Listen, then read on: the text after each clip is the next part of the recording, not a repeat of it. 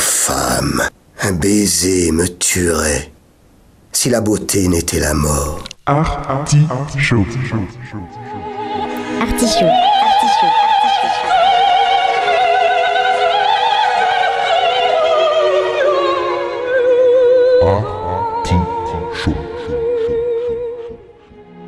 L'artichaut.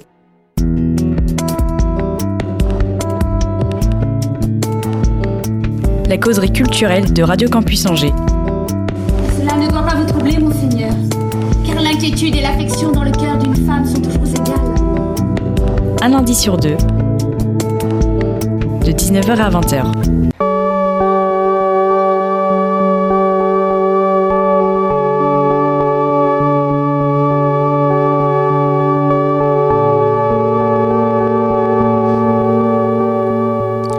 La culture ne sauve rien ni personne.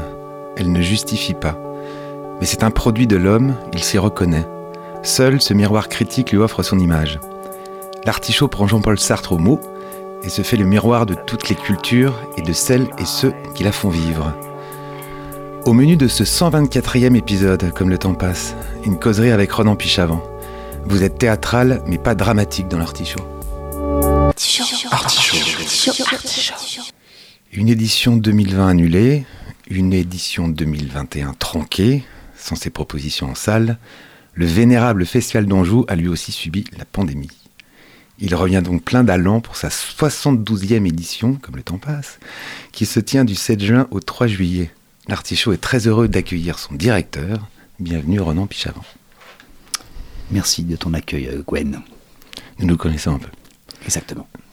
Soyons honnêtes. Soyons honnêtes. On va pas faire ton portrait parce qu'on l'a déjà fait. Alors les gens peuvent se reporter euh, au site de, de Radio Campus Angers où ton portrait euh, existe encore, tout ton grand chemin parmi le l'art théâtral. Non, on commence euh, après ces, ces deux années euh, galères, euh, une annulation. On a évidemment une pensée pour Jean. Je fais toujours une pause. Je fais Jean Robert Charrier pour que les gens évitent de l'appeler. Jean Robert. Il s'appelle Jean Robert Charrier, euh, qui arrivé euh, le pauvre, euh, enfin le pauvre, c'est pas non plus, euh, c'est- c'est pas- il n'y a pas mort d'homme, Oui. mais qui arrivé en pleine pandémie et donc avec une, une première édition annulée, 2020, donc là on était en plein dedans, et euh, 21 donc qui a pu se faire, qui était, qui était très, très bien, mais sans les, les propositions en salle, donc un tout petit peu tronqué, et notamment pour ce dont on va parler, c'est-à-dire son un peu son grand défi. Enfin, c'était euh, sa grande volonté. Moi, je l'ai appelé dans le, dans le journal euh, le serpent de mer parce que voilà, on le voyait, il, euh, il apparaissait puis il disparaissait. Et comment on se sent là quand on est directeur du festival euh, à le à la veille, on va dire, de, de cette 72e édition Excité, serein et pessimiste. Mais un pessimiste, c'est un optimiste qui a de l'expérience. Et je pense que depuis deux ans, on a eu l'expérience. Pour tous les programmateurs, les responsables de ça, les directeurs de festivals divers et variés, en fait, on a appris euh, en fait, à s'habituer et à se déshabituer de ce qu'on était l'habitude de s'habituer, de se déshabituer. C'est incompréhensible, mais je pense que l'auditeur va comprendre ce que je veux dire. Euh, Non, c'est pour dire qu'en fait, on est, on est excité. Il y a une, vraiment une véritable excitation. Et l'excitation, elle est juste sur un élément. On va pouvoir ramener des grands auteurs, des grands metteurs en scène à de nouveau rencontrer du public vivant. Terminer les écrans, terminer les projections, terminer les captations, on sera en direct, on sera vraiment sur du vivant. Et ce rapport qui est pour moi magique, au-delà même du Festival Anjou, ce rapport qu'un spectateur, enfin qu'un auteur et qu'un metteur en scène et qu'un comédien peut transmettre à un spectateur, ça vaut tout l'or du monde. Avant de rentrer dans cette euh, euh, programmation riche, et euh, on va en déterminer aussi les spécificités, parce que c'est euh, la patte euh, qui, est, visible euh, de manière très, très tangible de, Jean-Robert.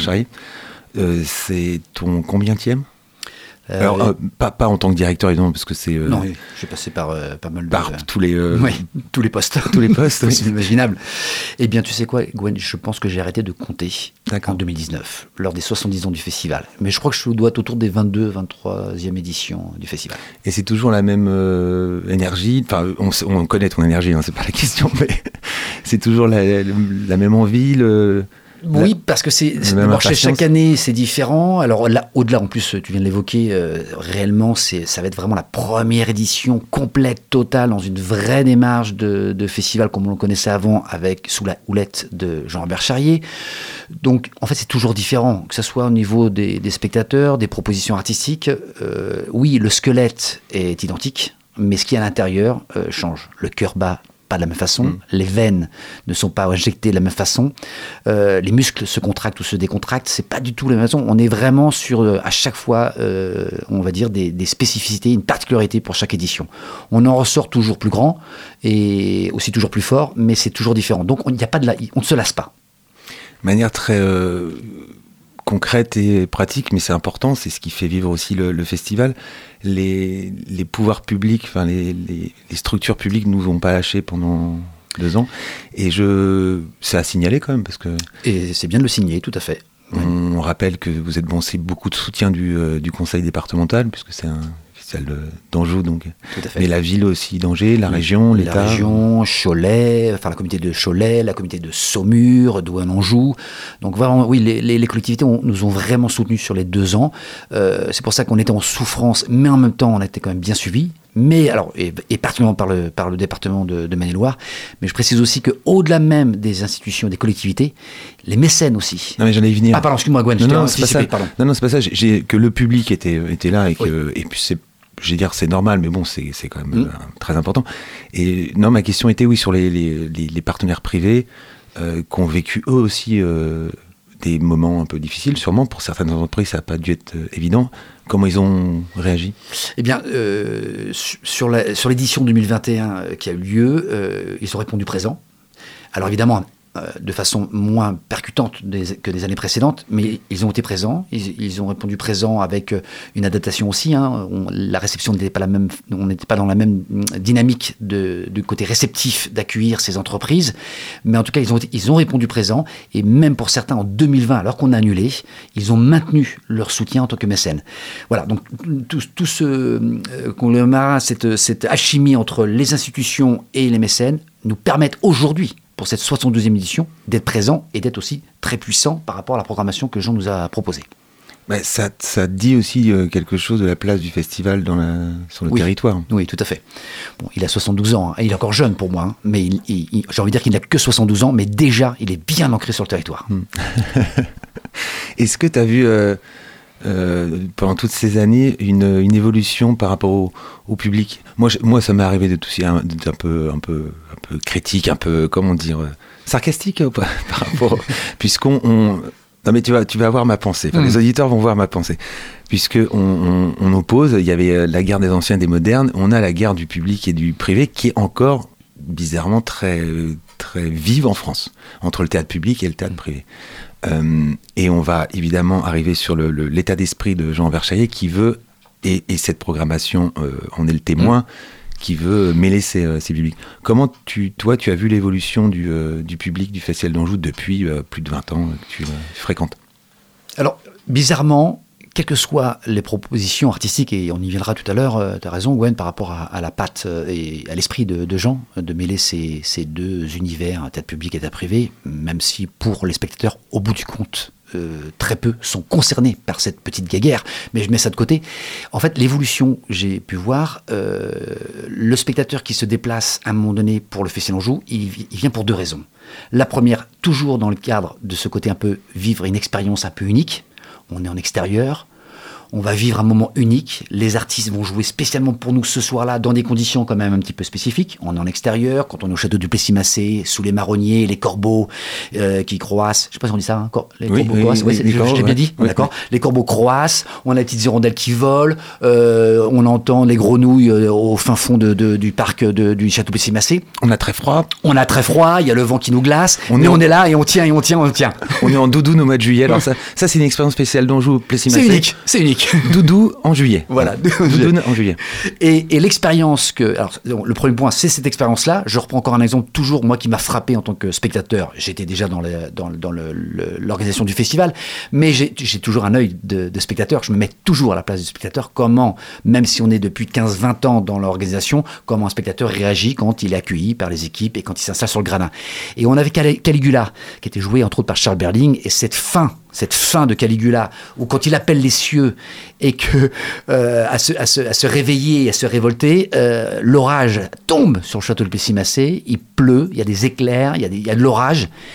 Mais, mais là, je pense que pour les 1400 spectateurs qui sont restés scotchés, pantois, parce que là, au-delà même de la pièce, au-delà même du personnage et, et de ce que pouvait transformer euh, Charles Belling dans son rôle de Caligula, on avait en fait tous les éléments naturels. Et là, en fait, on, sait qu'on- on était plongé comme si on était à l'instant T de, de- de l'écriture de cette pièce. Je cite toujours Voilà l'exemple. Je cite toujours cet exemple parce que j'étais là. Et euh, je dis toujours qu'il n'y a pas un directeur d'effets spéciaux, il n'y a pas un ordinateur, il n'y a pas. euh, vous pouvez mettre Spielberg ou je sais pas, ou Lucas, hein, il peut pas créer ça. Il peut pas créer l'éclair sur Caligula au château du Plessis-Massé. Voilà, donc ça c'est la première, euh, la première élément au niveau de, de Mm. de l'expérience. Et, et le deuxième élément, c'est évidemment lié à la programmation. Et euh, moi, depuis, j'ai connu plusieurs directeurs, artistiques. J'ai pu avoir euh, Jean-Claude Brialy, j'ai eu après Francis Perrin, Nicolas Briançon, aujourd'hui Jean. Alors évidemment, la programmation, elle aussi, elle interpelle. Alors on a des spectateurs, on a un noyau dur sur le festival Anjou depuis maintenant 20 ans. Euh, les propositions de Brialy, de euh, Francis Perrin et de Nicolas Briançon ont amené et ont, et ont, et ont façonné un, un type de, une typologie, même si c'est un peu difficile, mais typologie de spectateurs. On a un noyau de 5-6 000 spectateurs assidus propo- de ces propositions.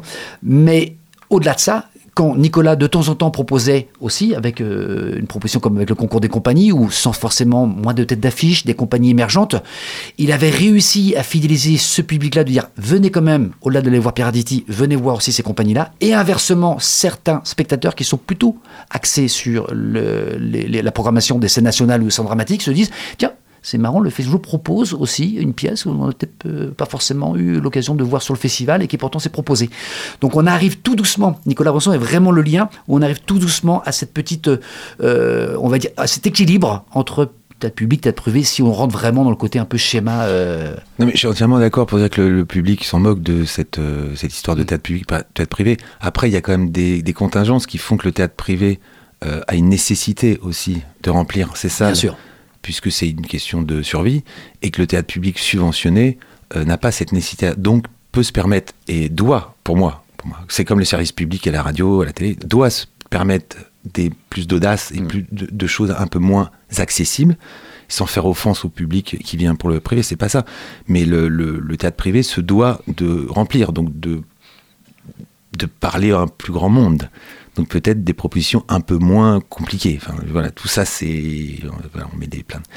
Et moi, je, je, je l'arrivée de, de Jean-Robert Charrier à ce qu'a pu faire, à ce que peut faire Pascal Roffet euh, en ce moment au sein de l'ONPL. C'est-à-dire que de temps en temps, saupoudrer une, une, une programmation très classique que veulent les spectateurs de l'ONPL qui sont aussi des fidèles. Il y a beaucoup de. Moi, je- j'y vais tous les dimanches Mhm. depuis 20 ans, donc je, je vois. Mhm. Bon, il y en a certains qui sont morts, je pense, depuis, pardon, pas leur âme, mais le, pu- le public n'est pas très jeune. Mais ils veulent aussi avoir du Tchaïkovski, du, euh, du, euh, du Mozart, du Beethoven, ce qui est normal. Et moi, je, ça- je suis très heureux d'entendre ça. Mais de temps en temps, ils saupoudrent de euh, musique contemporaine, qui est une musique qui n'est pas si simple. Et notamment via des, des artistes en résidence.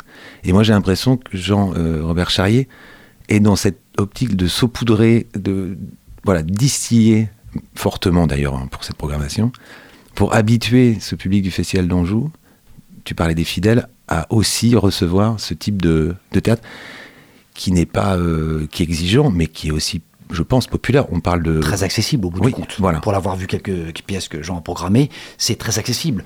On a cette peut-être appréhension pour un spectateur habitué du festival de dire oh là là, je je, je vais pas me tenter, je vais pas tenter l'aventure d'aller voir un- les femmes de barbe bleue ou euh, un, un spectacle de, de Joël Pomera, On le va en parler, Sahara. là. on va en parler. Mais justement, et le fait de, de passer ce- cette, cette première épreuve, de dire c'est pas pour moi, mais si justement tente. Parce que c'est la force aussi de Jean sur les propositions artistiques, au-delà de mélanger, ce, ou en tout cas de diluer cette, euh, cet équilibre juste entre le théâtre public, le théâtre privé, donner quelque chose d'un peu exigeant. J'ai toujours aimé la phrase de Jean de dire, euh, moi en, tant que, en tant que spectateur, ce que disait Jean, je déteste m'ennuyer au théâtre. Et quand je propose en tant que directeur, je vous rappelle qu'il est directeur de la Porte Saint-Martin, euh, c'est aussi son métier de programmer dans un théâtre euh, privé à Paris de plus de 1200 places. Et il propose des spectacles où il sait que, quoi qu'il en soit, le spectateur, averti ou non averti, quoi qu'il en soit, sera, va passer un bon moment parce qu'il y a une véritable, un véritable travail de qualité du metteur en scène, et souvent du metteur en scène, au-delà même de l'auteur, mais du metteur en scène et de la direction d'acteur. Et je trouve que c'est très parlant par rapport à sa programmation pour cette 72e édition. Alors il y a un exemple que tu, as- tu as cité, mais on va, on va quand même y revenir euh, évidemment euh, dans cet artichaut, c'est euh, c'est Joël Pomera. Joël Pomera qui est quand même le... Moi j'ai eu la... j'en ai vu qu'un euh, spectacle de lui, c'était Cendrillon au Grand Théâtre. Alors il y a... Mm. oui, j'ai une quinzaine d'années. Ouais, ça, ça on va, pas le dire, ouais. Voilà, ça, ça trahit Ah euh, nos âges à, à Ronan et à moi, n'est-ce pas? Et euh, j'avais trouvé ça magnifique, et je trouve que c'est le, le trait d'union euh, idéal entre ce, ce théâtre exigeant, ce, esthétiquement très, très singulier, et en même temps très accessible. Euh, ça fait trois ans qu'il court après euh, ce, cette, trilogie, parce que c'est une trilogie. Il y a trois spectacles donc de, Joël Pomera qui vont être proposés au, festivalier, dont le Saïra qui a l'air. euh. Et donc tu vas essayer euh, de d'inciter les gens. non, non, non, je dis ça parce que on, on va pas mentir à l'auditeur. On était en, en conférence de presse pour la présentation de ce, ce Mm. 67, 72e édition, pardon, avec euh, avec Jean qui nous euh, qui nous disait que oui c'était c'était un pari aussi pour lui, financier notamment parce que et que Joël Pomera était pas forcément, il est connu du milieu. C'est le, je crois, le- l'auteur français le plus euh, joué, Le euh, plus joué dans au le monde. monde. Au monde, Voilà, tout à parce fait. que c'est c'est un théâtre qui s'exporte, ce qui est quand même assez euh, rare. Voilà. Et euh, donc il, il nous disait que c'était, il y avait quand même, c'était pas du, euh, c'était pas une programmation facile. Comment toi tu, euh, c'est pas cité, c'est pas, c'est pas une question de pub ou de com, c'est comment t'en parlerais Mhm. toi de ce théâtre-là, Joël Pomera? Alors l'avantage déjà, comme tu l'évoquais, euh, on est sur euh, en fait un cycle. hein. on a trois spectacles avec euh, trois univers complètement différents. Moi, je vais axer évidemment sur le Saïra parce qu'il nous tient énormément à cœur. Ça fait donc trois ans que Jean, quand il est arrivé la première année, dit voilà, moi, ma marque de fabrique, j'arrive et le festival en joue, je le construis au travers du squelette Pambra. Ok, on part avec ça. Bon, déjà, nous, ça nous surprend un peu. hein. On sort un petit peu des sentiers battus et de notre petite euh, tranquillité de monter un festival avec quelques spectacles à droite à gauche et tout. Là, on arrive avec la, puissance de Pombra, puisque tu l'as évoqué. euh, alors pour Jean, c'est le plus grand metteur en scène du XXIe siècle, et ça reste euh, l'auteur le plus joué dans le monde entier. Et le spectacle Saïra, qui doit être vécu comme une expérience. Alors oubliez le fait que ça dure 4h30, oubliez que euh, vous serez au grand théâtre et que peut-être s'il fait chaud, si c'est la canicule, on oublie tout ça, et vous allez être transporté et vous allez vivre une expérience en tant que simple citoyen dont vous ne ressortirez pas indemne. Ça, c'est toutes les personnes qui sont passées. J'étais encore ce matin avec euh, la co-directrice de, la compagnie, qui depuis 5 ans aussi euh, tournait avec le Saïra. Et c'est. C'est ils, ne reviennent toujours pas. Comment c'est hallucinant. Alors, c'est toujours facile de parler d'expérience des spectateurs qui ont vu le Saïra. Mais justement, ils s'appuient sur l'expérience des spectateurs. Euh, demain, il y aurait un, micro-trottoir dans n'importe quel lieu où on jouait euh, Saïra. Vous serez halluciné par le retour. En fait, on ne peut pas l'exprimer. Je pense que il faut vivre ce moment-là. Donc, le seul appel que je peux faire, on a quatre représentations au Grand Théâtre, tentez l'aventure. Vous n'en sortirez pas indemne. C'est d'une puissance, c'est d'une force. Voilà, c'est une expérience à vivre. Ça vous empêche pas d'aller voir du spectacle. Mais celui-là, mais gardez-le, quoi. Non, et puis sur les, c'est, assez drôle sur les 14h30. Moi, j'ai vu des, des spectacles qui durent une demi-heure, qui, m'ont paru une éternité. et euh, j'ai vu Tris- Tristan 7 heures euh, de- d'Olivier Pi, un des plus beaux spectacles que j'ai vu de ma vie. Euh, j'ai vu euh, Le Parrain, je sais pas combien de temps ça, ça- plus de 3 heures. Le, le Apocalypse Now, il y a des films, il y a des. euh, j'avais, beaucoup aimé, un peu moins la deuxième partie, mais la première partie de Thomas Joly, Shakespeare, Oui. Henri VI, c'est 8 heures. Ouais. 8 ou 9 heures. J'ai vu aussi. hein. Euh, et le, et le, ça, ça, ça passait euh, comme ça. Donc, je, je trouve que le temps est une notion. Après, c'est sûr, oui, 4h30 euh, pour, pour, pour du théâtre, ça peut être. Mais c'est pas non plus. Soulier de satin, c'est c'est combien J'ai jamais vu, mais je sais plus combien, c'est 18. Enfin, je Ouais. sais plus combien. Mais euh, je, je- et encore une fois, il y, a des- il y a des spectacles d'une demi-heure qui paraissent deux jours. Donc euh, c'est. Donc là, on, on rappelle, oui, ça ira. Donc ça évoque le. Donc c'est la, la fin de Louis. Oui. Donc la fin de Louis XVI évidemment. Donc c'est un spectacle autour de, de la Révolution française. Complètement. Révolution française, euh, où euh, les artistes sont en tenue habillée comme si c'était aujourd'hui. Et la particularité de ce spectacle-là, c'est que il y a des participants au sein même du, public qui, qui, qui, interviennent. Je ne rentre pas plus dans le détail, puisque ça aussi, ça fait partie de notre phénomène, mais en fait, grosso modo, il y a des forces vives, et en fait, ça participe pleinement. Vous avez l'impression de vous retrouver au moment de la Révolution, de crier, de scander, de vous positionner, et vous vivez pleinement ce moment-là. Il y a une interaction qui- qui- qui se fait, qui se réalise naturellement, grâce aussi encore une fois là, et là, au talent de Joël Pomera, et vous vous êtes embarqué, grosso modo, dans cette histoire. Vous revenez en, en arrière, et en fait, c'est comme si c'était à l'instant T, vous allez vivre quelque chose de, de- de puissant. Euh, euh, on n'est pas dans. Moi, j'ai vu un spectacle quand j'étais gamin. J'étais au collège. On est allé à Paris pour voir un spectacle autour de la Révolution aussi où euh, ça interpellait le public. Il est mort depuis. Rappelle-moi le Magic. Cir- ah, pardon, c'était, oui, avec, je l'ai, je vais, je- hein oui, Ah, bah, bah, on s'est- on mis une colle. Pas Savary Non, pas Savary. Merci, Jérôme Savary. Jérôme Savary. qui faisait des spectacles aussi sur. en- bravo. Ouais, qui faisait des spectacles sur euh, Marie-Antoinette où il demandait au Ouais. public le- la sentence. Et Bon, on n'est pas là-dedans. hein, Ouais. C'est pas. Sans- sans- sans- et aussi qu'il faisait. Ah, c'est- ah non, donc c'est Robert C'est Hossein. Robert Hossein qui le C'est faisait sur. Voilà, qui- parce que tu m'as dit Marie-Antoinette et ça me fait titre, c'est. Robert Hossein. Robert Hossein et qui avait fait aussi euh, un spectacle sur, euh, je crois, autour de la Révolution, il me semble, mais, euh, où, il, où il- où il, Et sur, aussi, sur le Christ aussi, non? Sur Jésus. Il y a Oui, eu un truc ça aussi, où il demandait aussi, c'était très, un- très interactif. Quoi. Bon, là, on- avec Pomera, on est, on est vraiment dans, dans autre chose, hein, mais. Mm. Euh. Hum, et donc les deux autres euh, propositions. Et, et les deux autres, ben, Pomera. on est super heureux d'accueillir euh, Le Conte et Légende, qui a été une coproduction du Festival Anjou, puisque Jean, avec Joël Pomera, c'était sa nouvelle création 2020, monte Conte et Légende. Et Jean dit Ok, nous, on, te- on- on apporte notre, contribution à cette proposition, à cette nouvelle création. Et donc, on coproduit euh, Conte et Légende.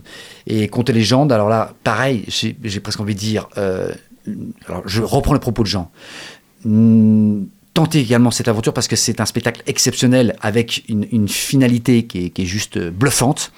N'allez pas voir les extraits de, presse, n'allez pas lire le résumé, glissez-vous tranquillement sur la billetterie du Festival Anjou, prenez votre petit billet à chemise en, en Anjou, glissez-vous, c'est le 1, 2, 3 juillet, et découvrez ce spectacle-là. Huit comédiens sur scène, et donc, on est, grosso modo, le thème, c'est le thème de l'adolescence. On ne sait pas si c'est dans un futur proche ou un futur un peu plus éloigné, mais c'est là. Et, en fait, ces, adolescents-là sont entourés de la nouvelle technologie, robots, etc. Je ne rentre pas dans le détail. Vivez cette, cette expérience. C'est aussi une deuxième expérience, comme le Saïra, différent. Non, mais j'adore quand un de mes invités boycotte le travail des journalistes.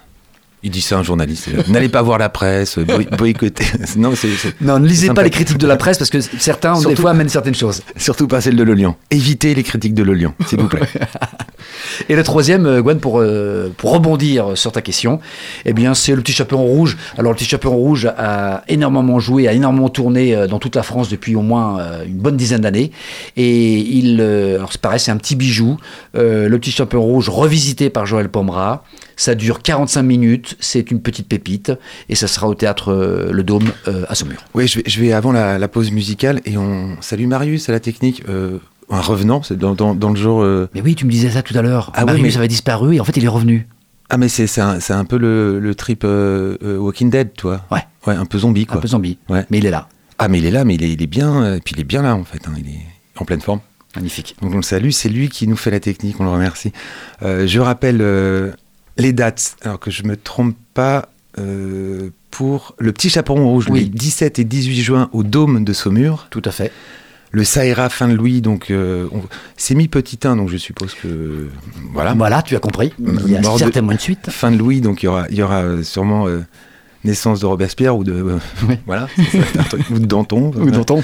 quelque chose comme ça. C'est du 25 juin au 28 juin, donc du samedi au mardi, Oui. Au Grand Théâtre d'Angers, et c'est ça dure 4h30, donc les horaires, euh, faites attention, c'est 19h, 15h et 19h. Mais euh, c'est fortement conseillé par euh, tout le monde. Et puis Contes et légendes, ce qui, ce qui va clore cette ce 72e édition, c'est du 1er juillet au 3 juillet, donc du vendredi au dimanche, au théâtre Foirail de Chemillé en Anjou.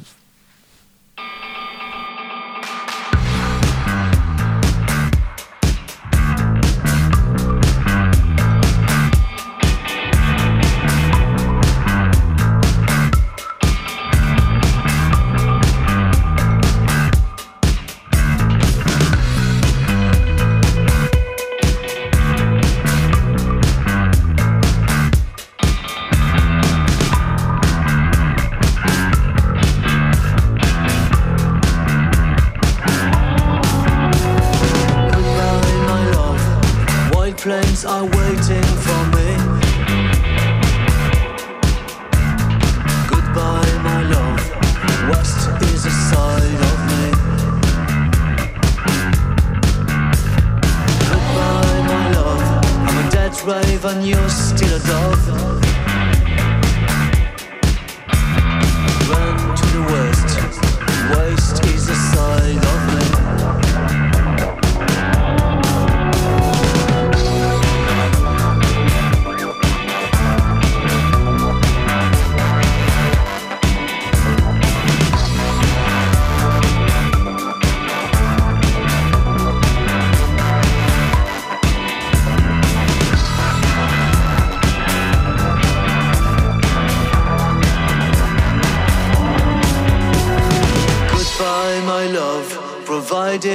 Supply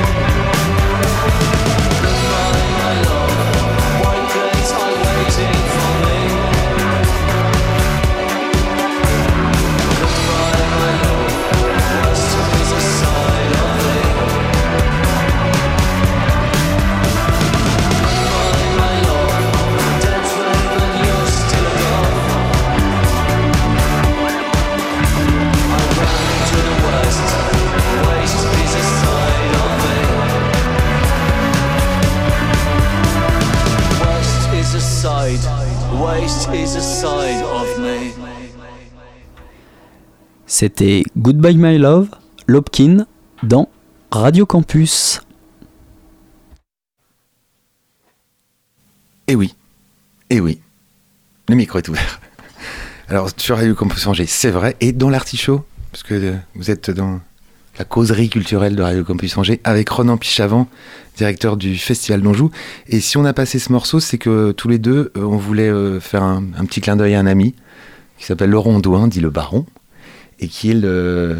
Directeur technique euh, du Festival d'Anjou. Donc pour les, le public qui va venir au, au Festival d'Anjou, vous allez voir, il est, il est pas très grand. Pardon euh, Laurent, mais bon, t'es pas très grand, avec une casquette, souvent. Voilà, Ouais. très vite repérable. Voilà, et il, euh, il, il s'appelle le Baron, donc faut- attention, faut quand même. Attention, attention. Et donc c'est un trio. Respect. Et c'est un trio que, des, euh, que je suis allé voir moi euh, euh, mercredi au Joker's Pub avec euh, en c'était un double plateau avec Senius et je salue aussi euh, euh, je salue c'est pas possible. Tu m'as dit tout à l'heure et j'ai. Fabrice No pardon Fabrice. Fabrice No qui travaille pour les studios Tostaki. Voilà. Et Senius. Donc ce groupe là que vous venez d'entendre c'est Lopkin. De retour donc avec Renan pour présenter la 72e édition du Festival d'Anjou.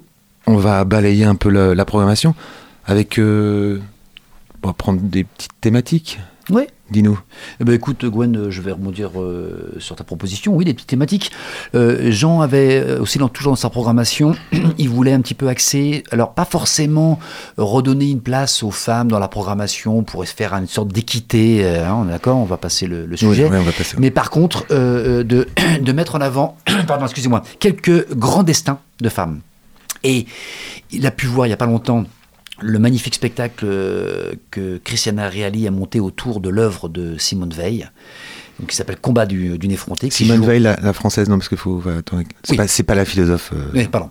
Et, et qui, et qui euh, sera proposé dans le magnifique site du Cloître Toussaint. Il y a cette ambiance aussi de, rapport public, plateau, euh, artiste et, gradin qui, donne aussi une, patte et une image vraiment tout attentive pour les spectateurs comme pour, l'artiste. Donc Christiana Reali sera en duo sur ce plateau-là autour de, de- des combats d'une effrontée de, de, Simone Veil.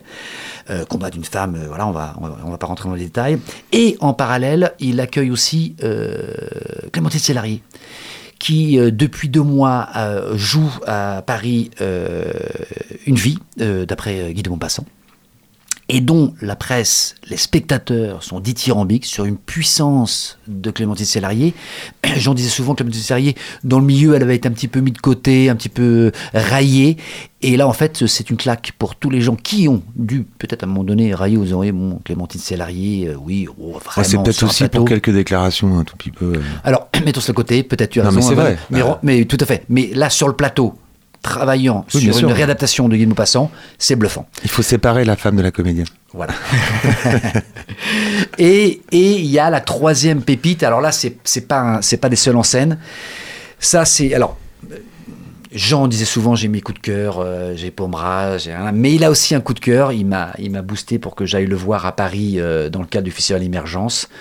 C'est euh, les femmes de Barbe Bleue, mise en scène par Lisa Guez. Euh, c'est un collectif de, de, cinq, cinq personnes ont, travaillé. C'est écriture, une écriture pardon collective. Excusez-moi, je cherche mes mots. autour du conte revisité de, de Barbe Bleue.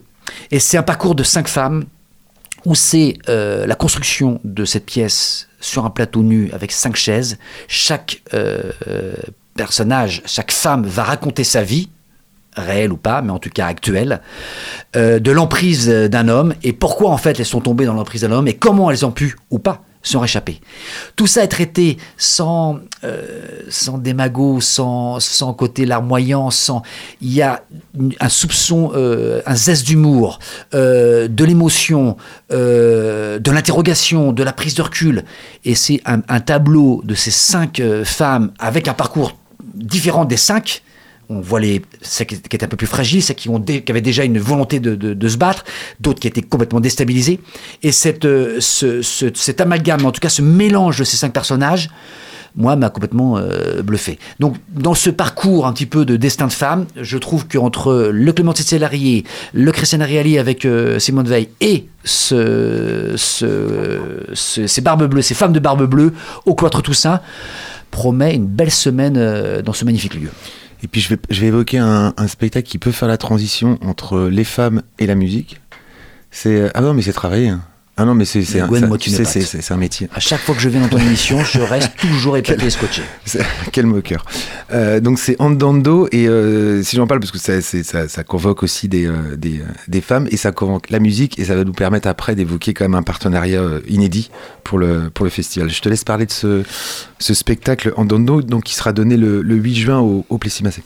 Oui, alors en Dondo, euh, pareil, on a un collectif euh, de, femmes qui vont euh, retravailler ou interpréter les grands poèmes de Monsieur Lorca et qui s'est adapté en musique avec l'avantage où, en fait on a un spectacle en trilingue espagnol, arabe, français.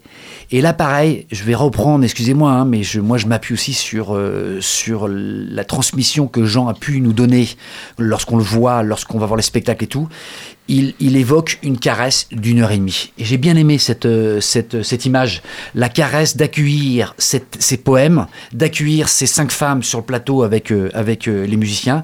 Euh, voilà. Alors, on est sur un concert théâtralisé. On est dans une ambiance euh, assez feutrée.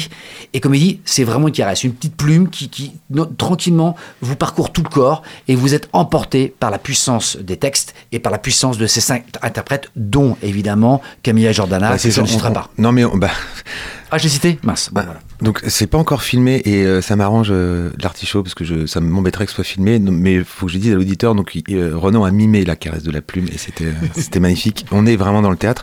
Non, c'est on- évidemment qu'on ne fait aucunement insulte aux autres, mais si ça peut, ça peut être une porte d'entrée aussi pour le public. Camille Jordala, qui est quand même la, la- quelqu'un de, de, voilà, de connu et puis de très talentueux, d'ailleurs, que ce soit Oui, que ce soit au cinéma, que ce soit musique, que comédienne ce soit comédienne, tout à fait. musicienne. Donc ça peut être aussi pour le spectateur une, une Une découverte, ou en tout cas découverte dans ce, dans ce registre-là, tout à fait. Et puis de découvrir les, euh, ses partenaires euh, Oui. en scène. Donc ça nous permet, euh, cette transition avec la, la musique, de parler du, du partenariat avec le Shabada, puisque c'est une, une première pour le Festival d'Anjou. Et oui, et c'est ça, moi j'adore aussi, euh, tu me posais la question, euh, Gwen, euh, est-ce que voilà, tu as fait 22 ans de festival, est-ce que tu as pas, est-ce que c'est pas un peu redondant et tout? Et en fait, chaque année, il y a toujours aussi des nouveautés, il y a toujours aussi de ces rencontres-là. Les rencontres, la rencontre humaine, hein, le, le festival, il est né d'une rencontre humaine entre deux individus, hein, entre un préfet et un metteur en scène, je vous rappelle l'histoire, replongée dans le livre qui a été magnifiquement réalisé par l'édition 303, toujours en vente à librairie Richer. Bref, je vais faire la parenthèse. Euh, mais euh, l'idée de, d'associer le Shabada et le Festival Anjou pour proposer une- un concert ou des concerts en plein air de- au sein du château Plessis-Massé, magnifique écrin, euh, a trouvé là, aujourd'hui, euh, le chemin. Parce que Jean euh, a rencontré le programmateur euh, du Shabada, euh, M. Martinez, pour pas le citer, et il y, a eu, il y a eu une connexion. Et Jean a dit, moi je veux bien m'associer avec vous, programmer un concert, mais je trouve que je veux qu'il y ait une cohérence dans la proposition. Et c'est là où on n'est pas juste en disant, oh, il y a un partenariat avec le Shabada, vas-y, programme, etc. Il y a une vraie réflexion. Ils se sont vus, enfin on s'est, vus au mois de décembre, euh, voilà, dans, un petit lieu euh, de bureau du festival, où on est rentré en immersion, en réflexion. Jean a, c'est la première fois qu'il rencontrait euh, Stéphane Martinez, ils ont échangé, et puis Mélanie, la co-directrice, ils ont échangé, ils ont débattu, et, et Jean dit, ok, peut-être que, oui, mais tu vois, moi j'ai besoin vraiment d'une personne soit avec un, qui soit auteur, qui soit un vrai travail de texte, ou un travail de, vraiment de mise en scène. Et puis, bah, donc, euh, l'équipe du Shabada est revenue vers Jean en disant on a, on a, on a deux petits pépites à te proposer. Euh, Jeanne Chéral, alors Jeanne Chéral, l'avantage c'est que Jean l'avait programmé il y a un mois euh, en une date unique à la Porte Saint-Martin avec son spectacle cinéma. Et euh, Miossec. Et Jean été tout à fait honnête, il ne connaît pas trop l'univers de Miossec, il a écouté son album, son dernier album là, et il a été subjugué et scotché par la qualité de l'écriture, au-delà même du musical. Et il dit, mais évidemment, évidemment, ces deux spectacles-là, en tout cas ces deux concerts, dans le cadre d'une- euh, on va dire, d'une euh, coproduction artistique, parce que c'est vraiment là où il y a un sens, c'est qu'il y a une vraie dimension artistique où ils se sont associés pour pouvoir proposer aux spectateurs du festival, mais également du Shabada, et également d'autres spectateurs qui tiens, on pourrait peut-être se faire une soirée avec Jeanne Chéral un dimanche, parce que c'est le dimanche Jeanne Chéral, euh, à 20h, au, au château de Pessimacé, et vivre cette expérience-là aussi assez unique. Jeanne Chéral, elle a su son piano, sa voix et le délire de vouloir reprendre plusieurs euh, grands airs euh, musicaux du, du cinéma. Et mieux sec avec sa diction phénoménale. Euh, Non, c'est une petite, parenthèse euh, euh, ridicule. mais bref. Je ne rebondirai pas sur tes Non, propos, pas du tout, ouais, pas du tout, parce que tout est amour, euh, tout est tout est paix et amour. Euh, non, non, mais allez voir Mieux Sec, pas, pas de souci. C'est le samedi 25 juin, Mieux Sec, et Jeanne Chéral, c'est le dimanche 26 juin, tous les deux au château du Plessis-Massé.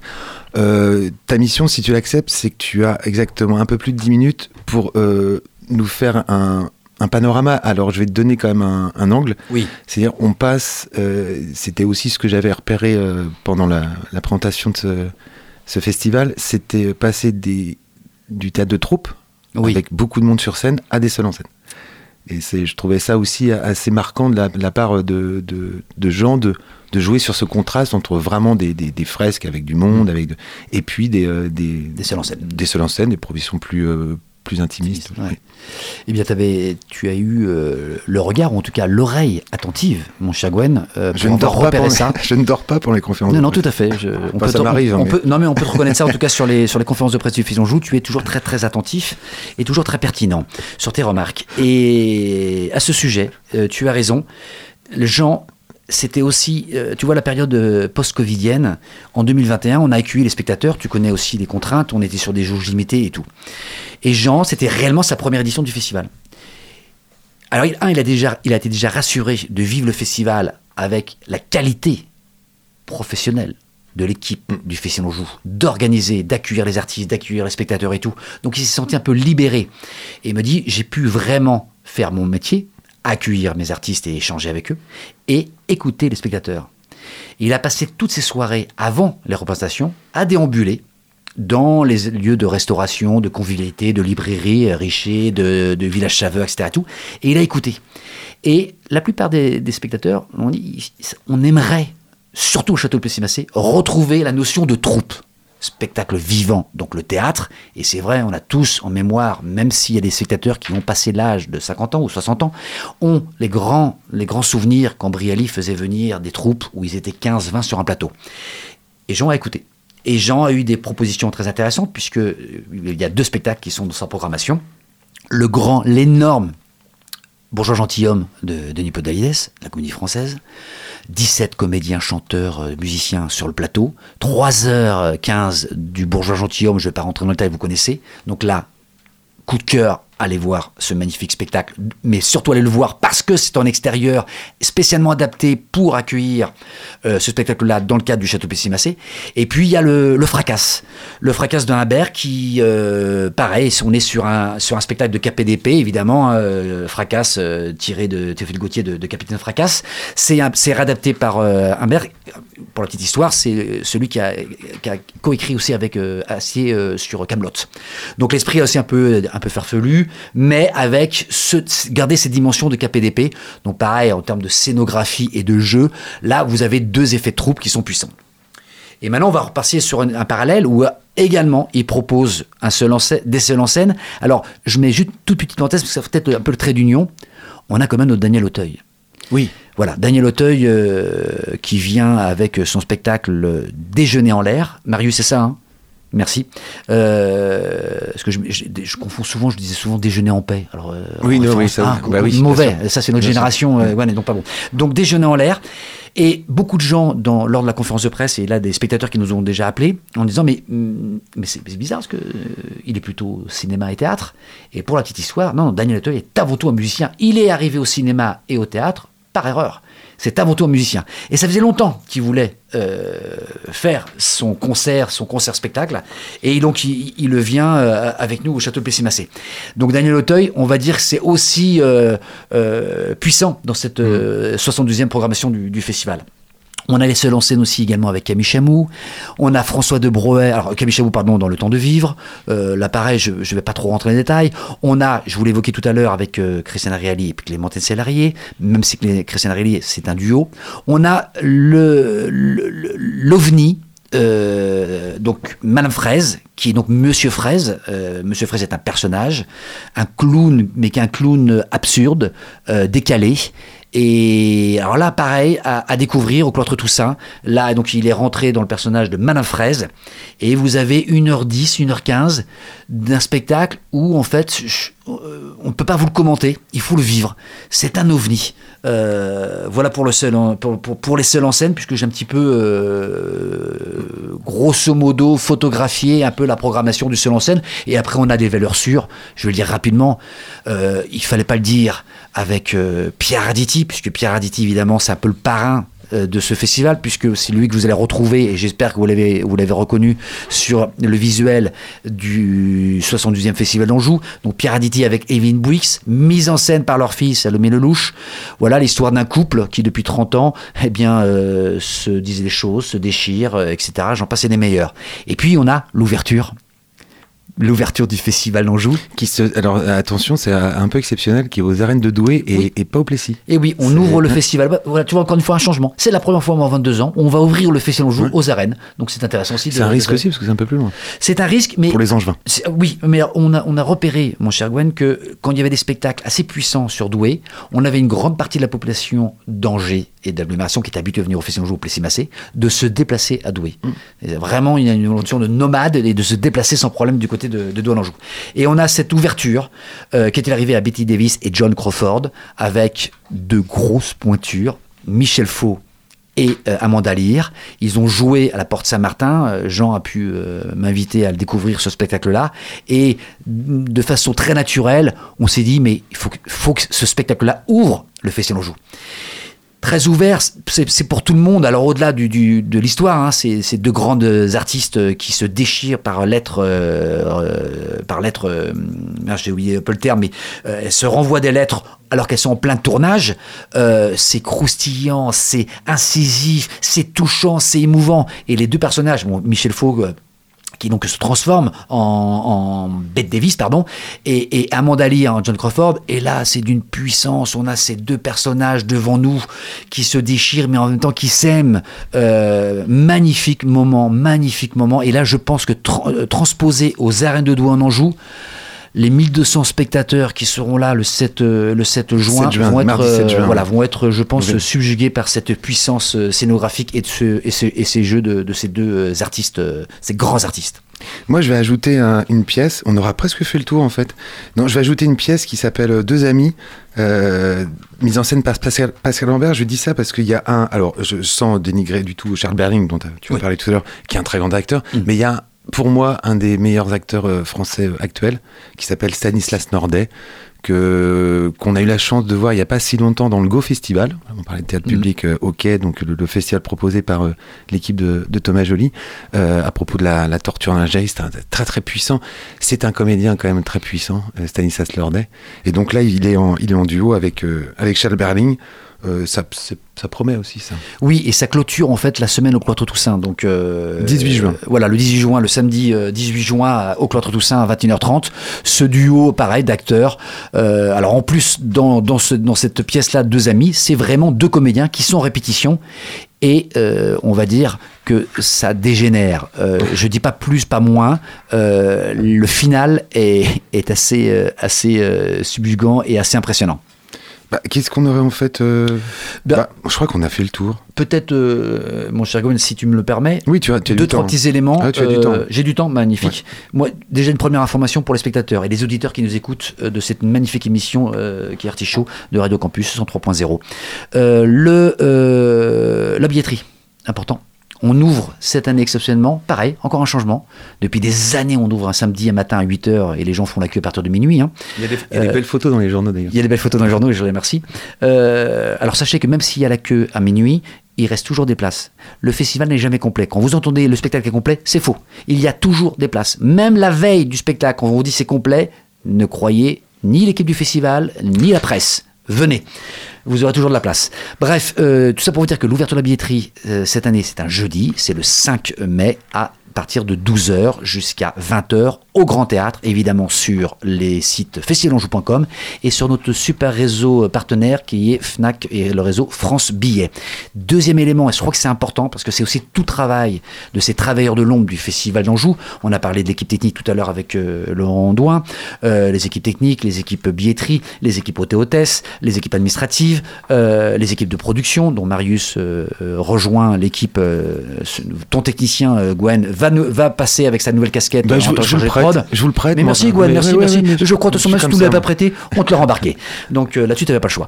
Et, euh, et juste pour dire que le, le travail aussi de toutes les équipes de, des relations publiques et des actions culturelles. Il y a énormément de choses qui se mettent en place. Alors on le voit pas, ça c'est en sous-marin, mais on va chercher des publics aussi, euh, des publics euh, empêchés, des publics différents. On va travailler avec des personnes qui sont non voyantes. On va travailler sur des visites tactiles. On va travailler avec des, amateurs. On va on va on va travailler certainement euh, avec les élèves du conservatoire et, en lien avec Jean.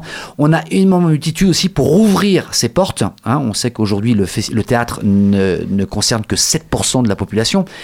Ouvrons, ouvrons au maximum les portes. Ne, sont pas, ne soyez pas nous les premiers à un peu fermer avec un truc, euh, enfin un, événement qui, peut-être- qui pourra peut-être se dire oh on est un peu fermé entre soi, on est entre soi. Non, on a ouvert aussi depuis maintenant 15 ans ce travail de longue haleine, euh, vraiment sous-marin, que personne ne voit, mais petit à petit, au travers d'un auteur, d'un metteur en scène, de comédiens, des ateliers, des rencontres, on ouvre pour les personnes qui n'ont pas forcément les moyens de se payer des places. Pareil, il y a tout un travail aussi avec la charte culture solidarité, avec tous les partenaires divers et variés, et tout ça est souvent aussi financé, et je le précise, par des mécènes, qui plutôt que de lancer une enveloppe simplement sur l'organisation du festival, disent moi je veux bien mettre une enveloppe, mais par contre, c'est pour au lieu d'écrire un spectacle, ou c'est pour aller chercher des personnes qui sont en, handicap, divers et variés. Donc c'est- la force aussi de ce festival-là, de cette alchimie de, des, euh, des mécènes, des collectivités et de, et de nos fameuses équipes de RP et d'action culturelle qui font aussi un travail voilà, de sous-marin, mais puissant. Je tenais aussi à, à préciser parce C'est que très on, important. on l'oublie. Non, non, mais non, mais tu as bien raison. Et apparemment, il y aura même un atelier avec euh, critique avec des gens de quartier qui s'annonce euh, merveilleux. Mais Gwen, je crois qu'il n'y a que toi qui peux en parler puisque tu, tu seras certainement le porteur de ce magnifique projet euh, et de cette pardon, j'ai pas le projet, de cette fameuse initiative. Et je trouve que c'est vraiment très riche aussi. Ça, bah, ça contribue à ce qu'on vient d'évoquer sur tous ces, tous ces, tous ces petits extras en parallèle de la programmation magnifique de Jean Robert Charrier. Donc voilà, bah, vous avez, euh, vous l'avez entendu à l'enthousiasme de, de son directeur, le, le 72e Festival d'Anjou euh, promet beaucoup. C'est vrai, je le dis avec euh, sincérité. Moi, c'est pas peut-être pas mon. Ou quoique, ouais, ça va faire rien. Oui, oui, oui, oui, oui, oui, oui, Euh, oui, si, si, Gwen, tu me regardes de le coin de l'œil, mais oui, je non, te mais oui, confirme. oui, oui, je- oui, ça fait. c'est- oui. oui, mais j'ai connu Brielle aussi, donc euh, forcément, ça dit quelque chose. Et euh, non, non, je, je, je trouve c'est euh, c'est assez euh, riche et euh, j'aime bien moi cette euh, cette idée de, de mêler un peu les, euh, les formats, même si euh, les programmations d'avant étaient très respectables, non, c'est évident. On salue Nicolas Briançon d'ailleurs. Oui, Nicolas, oui, tout à fait, on le salue. Il nous laisse toujours des petits messages. Oui. Oui, oui, il suit, il suit ça près. Merci infiniment. L'émission n'est pas terminée, donc cet artichaut consacré au Festival d'Anjou. On va finir par les traditionnels coups de cœur et on va demander à la jeune, euh, à la jeune Clara qui s'initie à la technique euh, ici à Radio Campus Angers. Ben, on va lui demander un coup de cœur. C'est à toi, Clara. C'est bon? Oui. Tu peux y aller. Oui. Alors, euh, pour moi, ce sera le dernier album euh, du groupe américain Love and Peter, donc Unity Peter, qui est sorti en Donc, euh, souvent après, j'ai été réécouter, c'est un très beau retour. J'avais l'écouté de base, euh, un peu, au final, euh, chez moi. Donc, euh, en fait, euh, deux ans après le retour du euh. Très bien. Merci beaucoup, Clara. On va demander à Marius son coup de cœur. Et pour moi, euh, ça sera. Enfin, j'ai ré- j'ai réfléchi. J'hésitais entre pas mal de bien. choses. Et j'ai pensé euh, mettre euh, Thomas VDB pour son livre Comédienne Rhapsody, euh, éligible au Molière, qui n'a pas, eu, euh, qui a pas été éligible, enfin, qui n'a pas été dans les nommés pour euh, son seul en scène autour. De sa nouvelle vie en campagne, d'avoir quitté Paris, en tout cas un très beau euh, seul en scène. Et il donne son amour de la musique, donc ça rentrait bien en plus dans le festival d'Anjou euh, où je ne travaille pas, hein. non, voilà, donc c'est un, son amour bien évidemment pour Queens, Oui. euh, Motley Crue, euh, Motorhead et bien les Red Hot aussi, il en parle bien évidemment dans ce livre, donc c'était super important pour moi de parler de ce très bon livre. Il a été journaliste à Rock and Folk et spécialiste du rock. Et son premier seul en scène qu'on avait vu euh, pendant les accroche-cœurs, c'était autour de, de son métier en fait chroniqueur euh, rock. Exactement, il a voulu faire une Il, il est transition. très drôle, ouais, non, il est très drôle Thomas Davé. Il officie sur France Inter, euh, une radio euh, concurrente et néanmoins amie. J'adore dire ça parce qu'on est à Campus Angers, ça fait toujours très. Merci Marius. On va demander à notre invité Ronan. Le coup de cœur. Oui, coup de cœur, eh bien, euh, je, t'avais demandé l'autorisation si j'étais, euh, je pouvais euh, un petit peu sortir du cadre dit culturel, musical, théâtral, etc. On en a déjà parlé pendant une heure. Et, mais en même temps, c'est toujours très lié parce que c'est aussi lié à l'histoire du, Festival d'Anjou. Et quand on accueille les artistes ou nos spectateurs, on aime bien aussi mettre en avant donc le patrimoine, mettre en avant les auteurs et les spectacles, mais aussi mettre en avant des lieux sympathiques liés à la gastronomie ou liés évidemment à nos magnifiques viticulteurs euh, du territoire. Et euh, bah, il y a deux lieux, voilà, donc mes coups de cœur c'est deux lieux. C'est un qui va ouvrir bientôt, qui est le 16, euh, le 16 avril, qui est le bistrot d'Écluse, qui est à deux minutes du château de Plessis-Massé. Donc tous les spectateurs, futurs spectateurs du Festival Anjou, débarquez dans ce lieu magnifique, même si, alors c'est un petit écrin et on devrait pas, ça, ça va pas trop connu, mais en même temps, tentez l'aventure. Vous allez être complètement dépaysé. En fait, c'est un, un endroit où en fait on ne sait pas où on se trouve? Est-ce qu'on est en France? Est-ce qu'on est euh, dans un pays euh, asiatique? Est-ce qu'on est dans un pays euh, de l'Est? Est-ce qu'on est en, Amérique du Sud, en Amérique du Nord? On ne sait pas. On n'est peut-être même pas sur Terre. Ça sera à vous, votre libre inspiration. Et en fait, c'est un, lieu de dépaysement. Tentez avec de très bons produits locaux. Et également, en, en parallèle, j'aime bien de temps en temps accueillir un artiste et de changer un petit peu des restaurants basiques ou habituels qu'on a et qui sont très bien aussi parce qu'ils sont partenaires. Mais j'aime bien aussi les surprendre avec euh, le petit restaurant Place Lafayette qui qui s'appelle Mémé dans les orties avec un personnage emblématique qui s'appelle Monsieur Pia et je lui euh, transmets aussi ma petite spéciale dédicace. Voilà mes deux petits coups de cœur mon cher Gwen. Oui, bah, euh, Monsieur Pia qui a une émission ici, euh, l'Afterwork. Et si on s'imagine en, pays de l'Est, peut-être pas l'Ukraine quand même en ce moment. Non, parce que si le bistrot de l'Écluse c'est l'Ukraine, ça, ça risque d'être problématique. Peut-être qu'on aura des Ukrainiens qui viendront euh, mais quelques- on les accueille avec voilà. plaisir. Tout à fait. Euh, moi, très vite, euh, c'est une, vieille série. J'ai honte toujours, mais en ce moment, je sais pas, ouais, je suis un peu, euh, voilà, on est, je suis un peu dans les séries, c'est pas bien, mais euh, même si je lis à côté, je, je lis euh, le, le, le- le banquet de Platon. Oui, on peut le conseiller, non, non, on peut le conseiller, bien sûr, non, non, bien sûr. Et j'ai commencé Proust et euh, j'ai commencé le journal de Kafka et voilà tout ça, bien sûr. Mais non, c'est Fargo parce que j'aime, j'aime l'univers des frères Cohen, donc là qui sont producteurs et c'est les trois saisons de Fargo sur Netflix, puisqu'on retrouve le, l'univers des frères des frères Cohen que je que je j'aime beaucoup. Voilà, donc c'est disponible sur Netflix. Bon, c'est, pas terrible de faire de la pub pour ce géant, mais bon.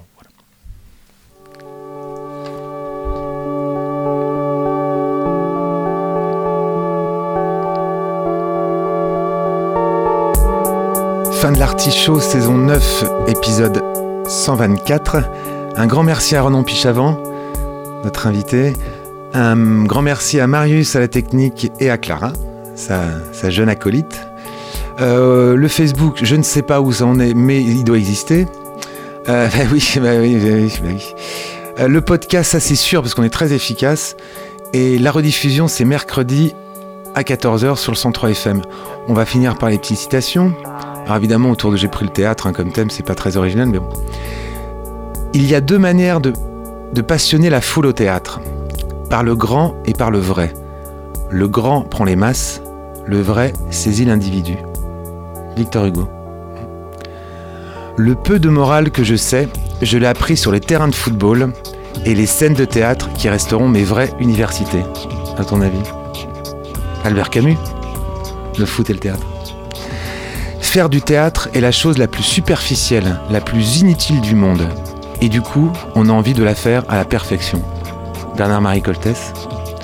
Et comme il faut toujours, toujours ce monsieur dans les citations, dans la plupart des amours, il y en a un qui joue et l'autre qui est joué. Cupidon est avant tout un petit régisseur de théâtre. Nietzsche, c'est un Nietzsche. Et là, enfin la dernière, les lois du succès au théâtre tiennent en deux articles. Article 1er, elles n'ont pas changé depuis 2000 ans. Article 2, personne ne les connaît. Georges Bernard Shaw. À retrouver sur le www.radiocampusangers.com. Prochaine représentation dans 15 jours.